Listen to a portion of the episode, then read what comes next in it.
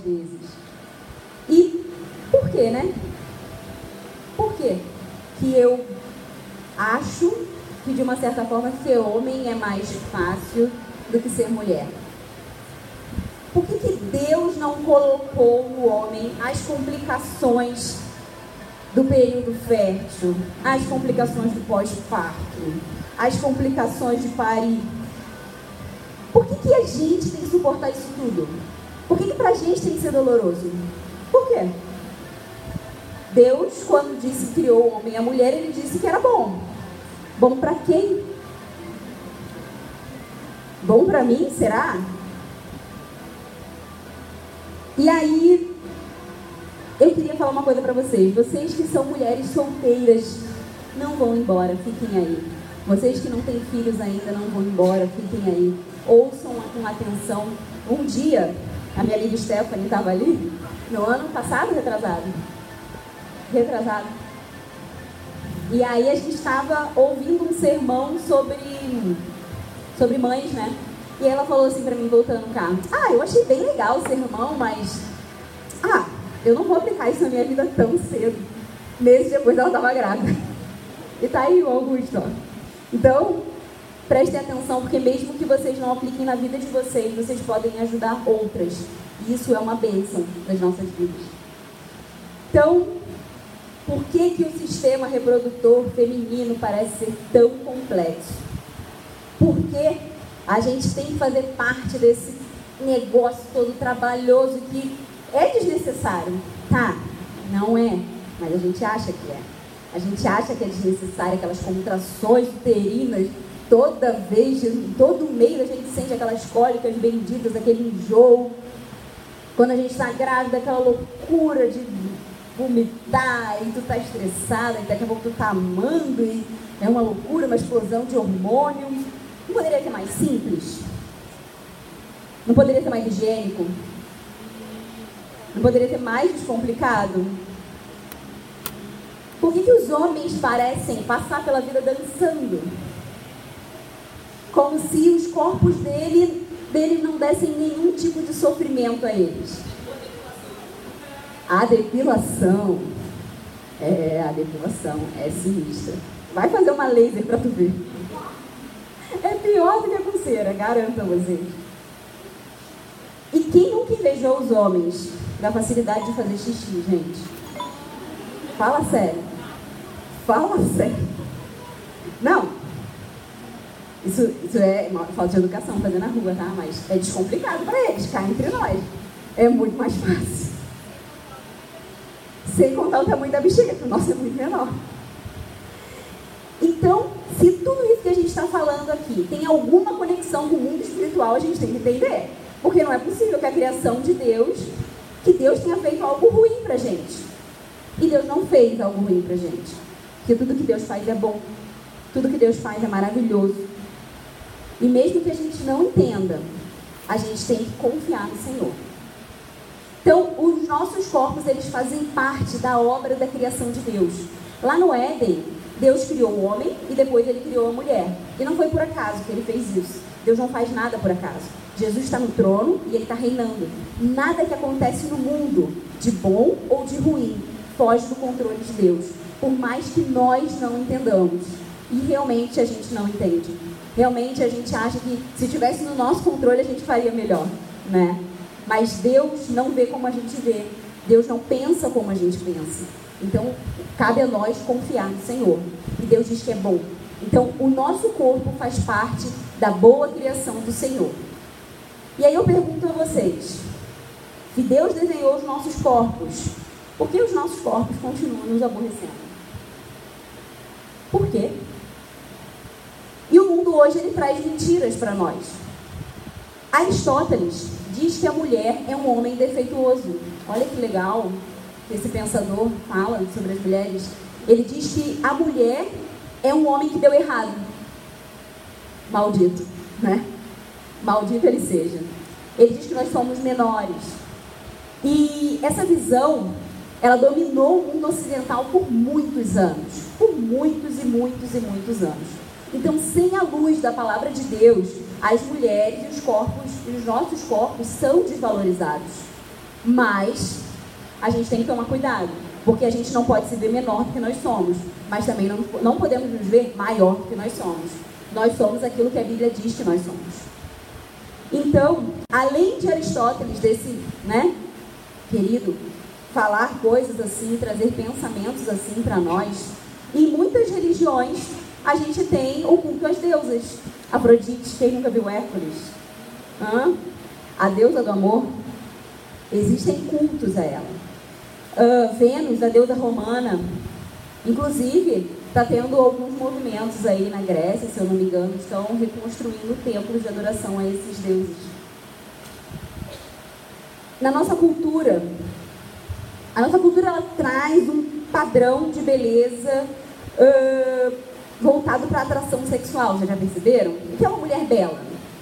É uma mulher magra, acinturada, com seios fartos, com glúteos bonitos, né? Arredondados, sem celulite, sem estria, sem nada. Ela é perfeita, né, gente? Só um pouco, né? Só que ela não é real. Só tem esse detalhe. Ela não é real. Ela é montada. E aí a gente fica olhando para aquilo. Ah, eu quero ser assim. Esse é meu objetivo de vida. E aí eles sexualizam a mulher. Eles fazem que a mulher seja tratada como objeto. Isso é algo que a gente tem que lutar contra. E não vem de dentro de igreja, como as pessoas lá fora dizem, que a mulher é desvalorizada dentro da igreja. Vem da maldita cultura, que fala que a mulher é um objeto sexual. E ela só pode ser olhada, vista assim. De duas, uma. Ou ela é usada intelectualmente, ou ela é usada corporalmente. Então, das duas formas, a mulher é usada pela cultura. Ela é apresentada como um objeto. A prostituição e a pornografia, que é também o que a gente vê aí fora. Prostitutas, né? A pedofilia com crianças. Isso é horrível. Isso é detestável, isso é nojento. E é só o reflexo de como os nossos corpos são vistos aí fora.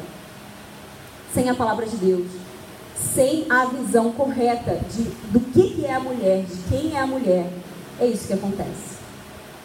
Sem escutar Deus, a gente perde totalmente o valor da mulher. Qual é o valor da mulher? Então, como os nossos corpos vão pregar a criação de Deus? Vocês sabiam que os nossos corpos pregam a criação?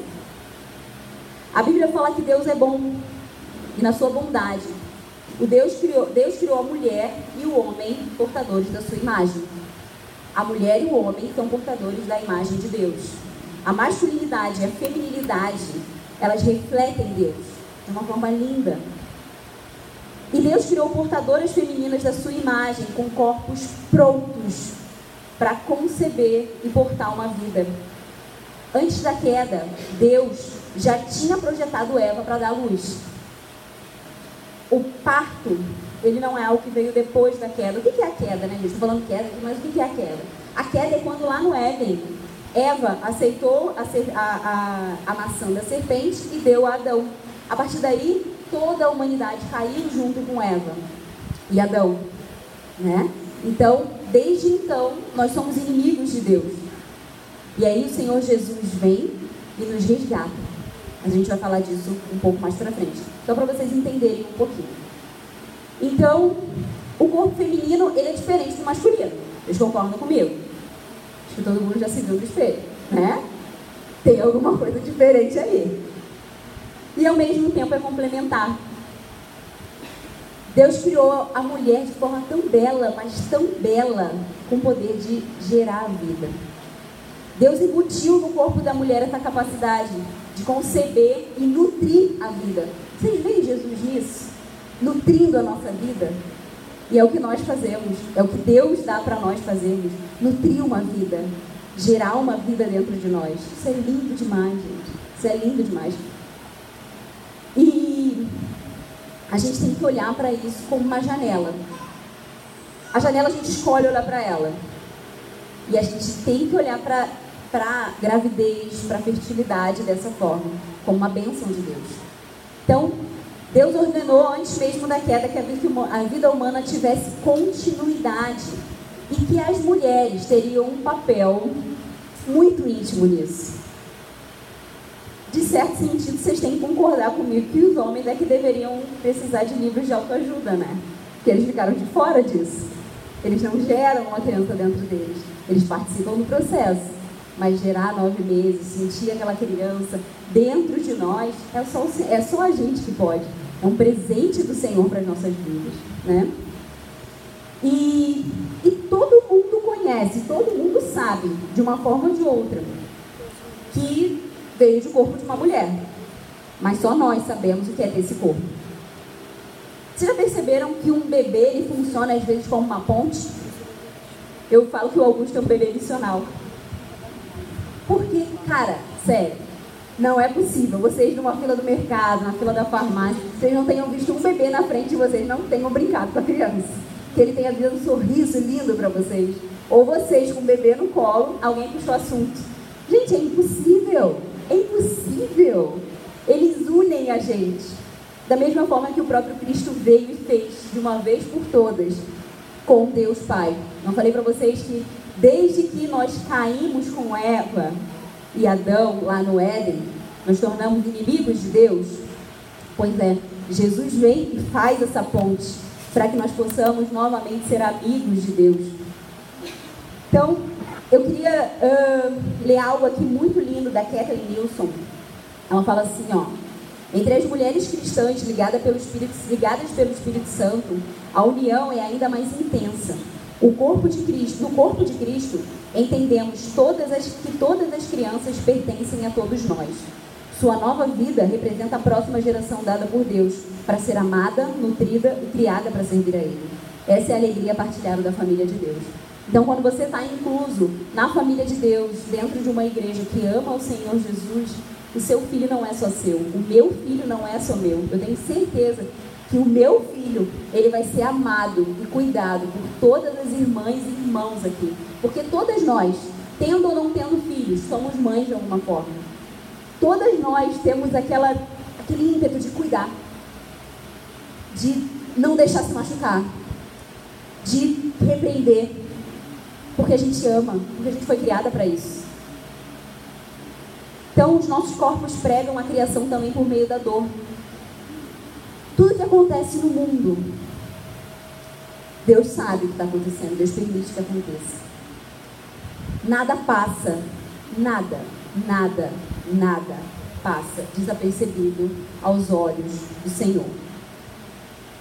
A mesma mão que sustenta a lua, a mesma mão que sustenta o sol, a mesma mão que sustenta as rotas do céu, que faz tudo girar. Sim, eu acredito que tudo é feito por Deus.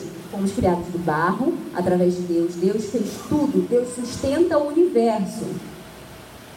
É o mesmo Deus que conduz os nossos óvulos, os nossos espermatozoides. É o mesmo Deus que sustenta as crianças dentro do nosso útero e fora delas e que cuida de nós até até para sempre, né? É, depois da queda, então, gerar, parir, criar filhos, tem se tornado cheio de dor. É uma consequência. Mas a gente precisa ouvir umas as outras. Porque a nossa luta é diferente das outras. E quando a gente vê o mundo de forma diferente, com o olhar da outra, a gente é mais feliz. Então, ao passo que tu tá triste por alguma coisa, quando tu ouve a dor da tua irmã, aquilo te faz pensar de uma outra forma. E aí a gente vê mulheres inférteis, mulheres solteiras, mulheres que perdem filhos, a gente tem que unir essas mulheres no seu sofrimento e confiar no Deus bondoso que nós temos e servimos. Vocês já perceberam que a dor do parto, bom, ainda não pari, né, gente? Mas dizem que é uma luta, é um momento de angústia, é um momento de provação na vida da mulher. É algo assim que faz até a gente falar palavras fortes. Dizem que é difícil. Daqui a nove meses eu vou saber se uh, Mas eu sei que é doído. Eu sei que é angustiante. Eu sei que a gente quer que passe rápido.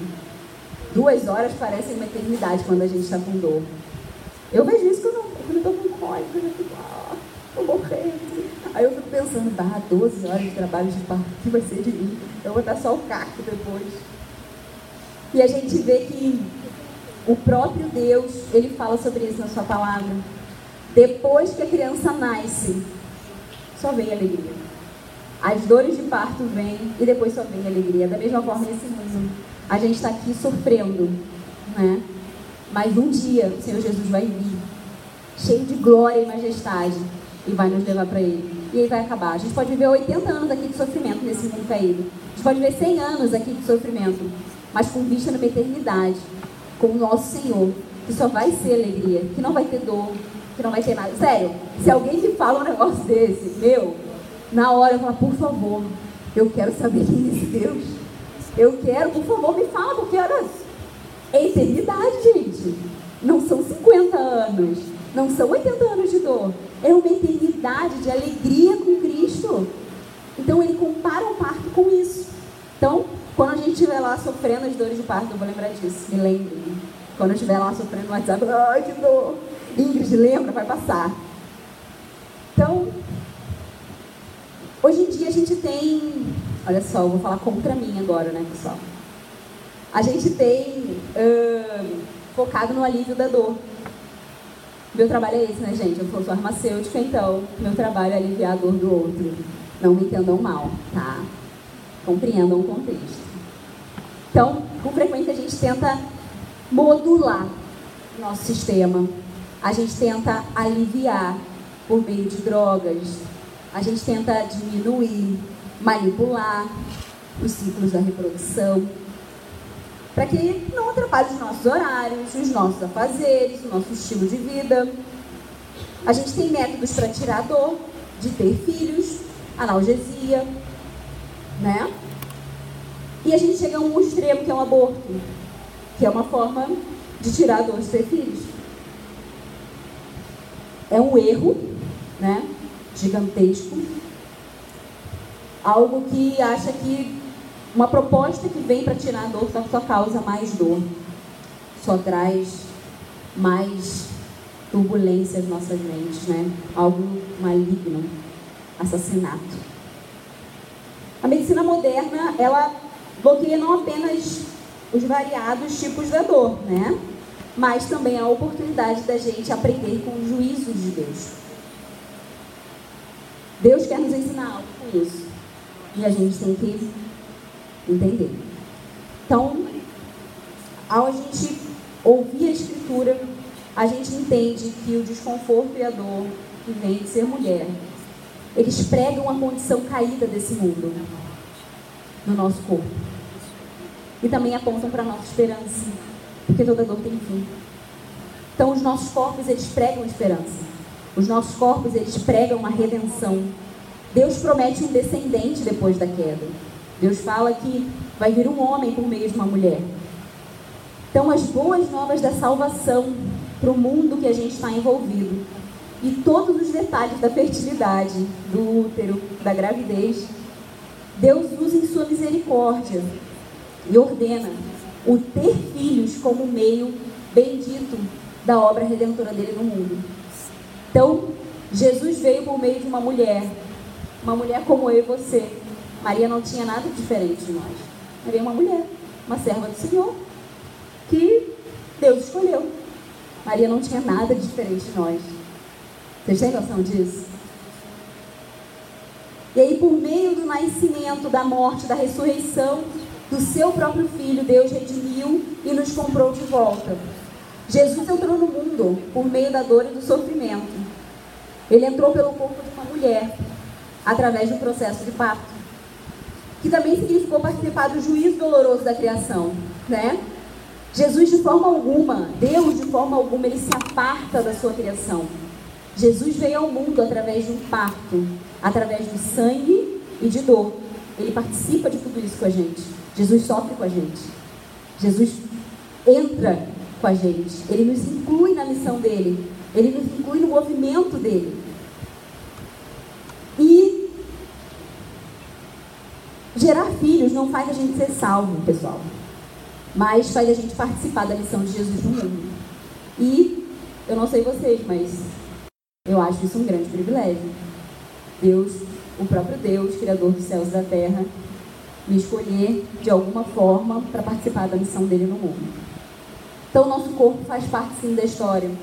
Os corpos femininos pregam a história, desde a criação até a queda, a redenção, e se estende até a eternidade. É muito lindo ouvir tudo isso. É muito lindo ouvir que Jesus, por meio da dor e do sangue, entrou no mundo e por meio da dor e do sangue ele foi para o céu em carne e está com Deus, está à destra de Deus hoje. Se isso não faz seu coração queimar por Jesus e ser grata por ser mulher, de um ponto de vista tão específico que é a maternidade, a fertilidade, eu não sei o que pode fazer teu coração queimar. É uma das, uma das poucas coisas que nós temos diferentes dos homens. E que a gente, só nós temos, é exclusivo. Então, depois de ouvir tudo isso, você pode olhar para o seu corpo. Tudo que foi dado a você e tudo que não foi dado a você. E oferecê-lo em serviço ao Criador. Sabendo que a boa mão do Senhor, que forma tudo, toda molécula, todo átomo, tudo, absolutamente tudo, em todo momento da existência, está cuidando de nós. Ele nos escolheu para isso. Então, a gente pode dizer como Maria, aqui da sua serva, que se cumpra em mim conforme a sua vontade. Gente, a resposta de todas as perguntas da nossa vida, ela vai depender da forma como a gente vive. Acho que todo mundo concorda com isso. O pensamento que eu tenho é diferente do pensamento que a Bianca tem em diversas áreas, porque nós crescemos de formas diferentes, nós aprendemos coisas diferentes, mas nós temos algo em comum. Se a gente vê Jesus como o centro da nossa história e como o centro da nossa vida, a gente vai saber que justo não é Jesus ter vindo ao mundo como homem, ter sofrido, ter carregado o nosso pecado e a nossa culpa sobre si, a fim de tirar a nossa dor de maneira eterna, restaurando a nós, nos restaurando para Ele e fazendo e fazendo e nos fazendo participar daquilo que Ele, Ele mesmo envia. Os nossos corpos eles pregam boas novas. Os nossos corpos pregam esperança. Os nossos corpos pregam a redenção. Que a gente possa ser grata por ser mulher. Ser grata ao Senhor, porque nós não somos obras do acaso. Não foi sorte. Não, nunca foi sorte, sempre foi dele. Então, não é sorte. Não é uma disputa. Desde a própria Bíblia diz em Salmos, é a coisa mais linda. Deus conhece a gente desde antes do ventre da nossa mãe. Deus tece a gente ali. Meu filho tem cinco, seis, seis semanas no meu ventre e eu tenho certeza que Jesus está tecendo ele. Que Jesus está formando cada coisa, cada sistema, cada órgão. Toda semana a gente ora por algo diferente que está sendo formado, né? O Daniel sempre pergunta para mim: e agora? O que está sendo formado? Os rins? Sistema nervoso? E a gente sempre ora para que Jesus abençoe cada passo da formação dele, porque a gente sabe que é o Senhor quem faz isso. Eu não entendo como é que as pessoas conseguem desvencilhar ciência de teologia. Sinceramente, eu não consigo entender. Para mim é tão óbvio. Para mim é tão óbvio, gente. Deus ordena todas as coisas de forma linda. Deus é bom, pessoal. Deus é muito bom. Quando eu estava estudando isso aqui, eu não sabia que eu estava grávida. E aí, eu orando ao Senhor, eu falei, ai Senhor, o que, que eu vou falar e tudo. Aí eu falei, tá, vou pegar isso aqui para falar. Aí depois eu, tá, não, não. Aí peguei, vou pegar isso aqui. Quando eu comecei a ler isso, eu, que coisa mais linda. Uma semana depois eu descobri que eu estava grávida. Era Deus falando comigo, né? E é muito lindo isso. É muito lindo nós sermos cuidadas por Deus de forma tão específica, sabe? De forma tão. A gente olha assim e fala, cara, isso é tão pequeno. Ai, isso podia ter trazido uma coisa tão mais profunda pra gente. Isso é tão profundo. Isso é tão lindo, isso é tão belo. E eu fico muito feliz de poder compartilhar isso com vocês. Que vocês vejam a beleza da feminilidade. Que vocês vejam que vocês não são obras do acaso. Que Jesus escolheu vocês, cada uma de vocês, e formou vocês desde sempre. Que Deus abençoe. Muito obrigada pela atenção de vocês. Fiquem com Deus e sejam mulheres para a glória de Jesus. Amém?